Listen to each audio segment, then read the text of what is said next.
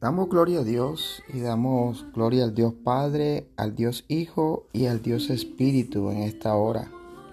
Y damos gloria a Dios por la nueva oportunidad que nos da en este día de poder exaltar y glorificar el nombre del que vive y reina por los siglos de los siglos. Poder hoy exaltar la grandeza y saber que Dios se ha placido una vez más en darnos una nueva oportunidad, una nueva oportunidad para comenzar, comenzar de, de cero y olvidarnos quizás de toda estructura, de todo pensamiento que nos ha impedido ver la grandeza de Dios.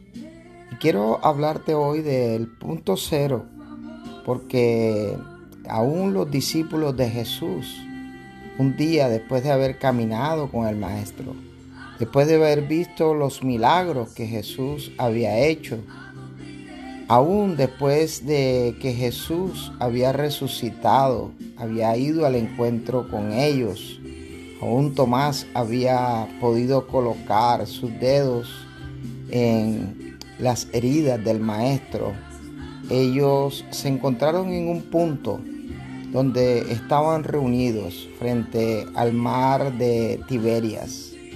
Y ahí en ese mar de Tiberias, reunidos todos los discípulos de Jesús, Pedro tomó la iniciativa de nuevamente ir a las aguas a tirar la red.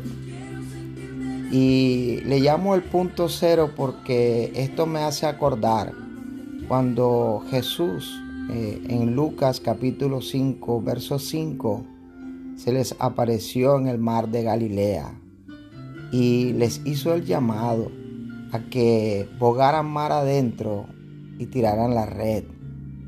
Aún Pedro contestándole a Jesús le dijo, Señor, hemos pescado toda la noche y no hemos podido coger o conseguir nada.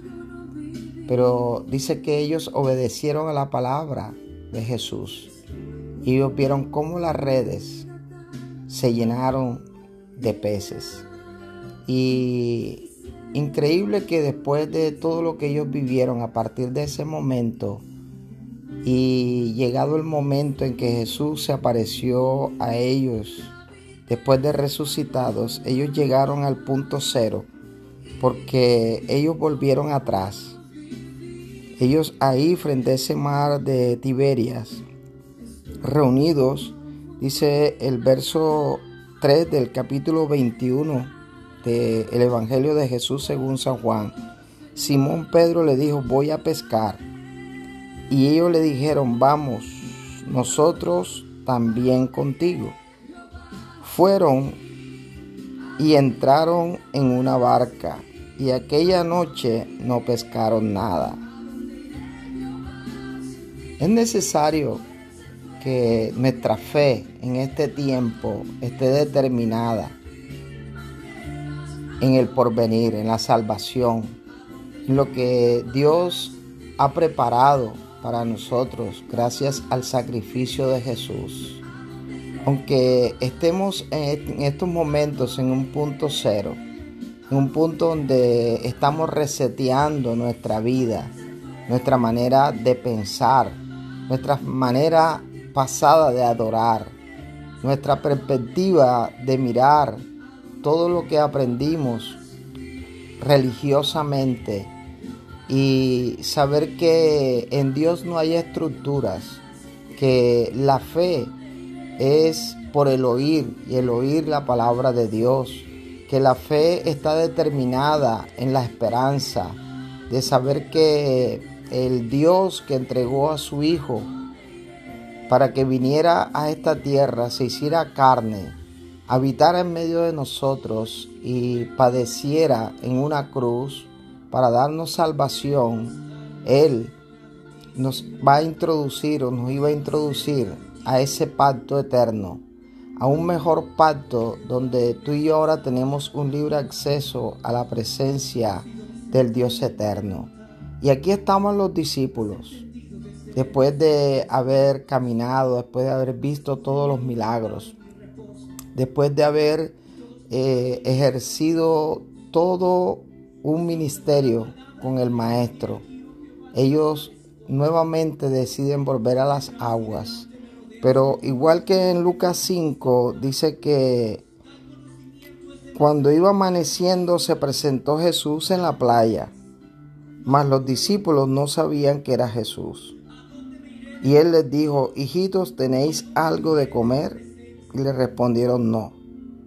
Él les dijo, echad la red a la derecha de la barca y hallaréis. Entonces la echaron y ya no podían sacar por la gran cantidad de peces.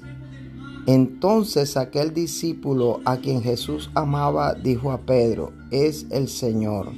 Simón Pedro cuando oyó que era el Señor, se ciñó de la ropa porque se había despojado de ella y se echó al mar. Y los otros discípulos vinieron con la barca arrastrando la red de peces, pues no distaban de tierra sino como doscientos codos. Al descender a tierra vieron brasas puestas y un pez encima de ellas y pan. Y Jesús le dijo, traed los peces que acabáis de pescar. Simón Pedro y sacó la red a la tierra llena de grandes peces, ciento cincuenta y tres, y aún siendo tantos, la red no se rompía. Les dijo Jesús, venid, comed. Y ninguno de los discípulos se atrevía a preguntarle, ¿tú quién eres? Sabiendo que era el Señor.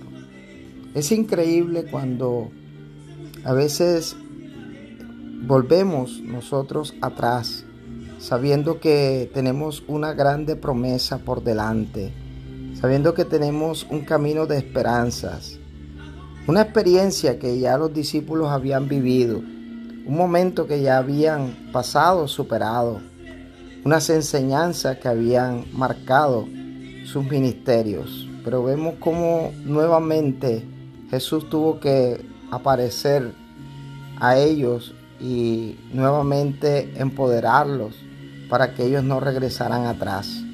Este tiempo que estamos viviendo es un tiempo donde Dios nos está empoderando, donde Dios está estableciendo en aquellos que lo hemos confesado como Rey y como Señor, que vienen tiempos mejores, vienen tiempos de una manifestación poderosa, Viene un tiempo donde las redes de todos aquellos que se atrevan a confesar a Jesús como Rey y Señor serán redes que serán llenas de abundancia, porque esa es la promesa del Dios Padre a través de Jesús, sabiendo que hoy tenemos un Espíritu Santo que nos guía a toda verdad.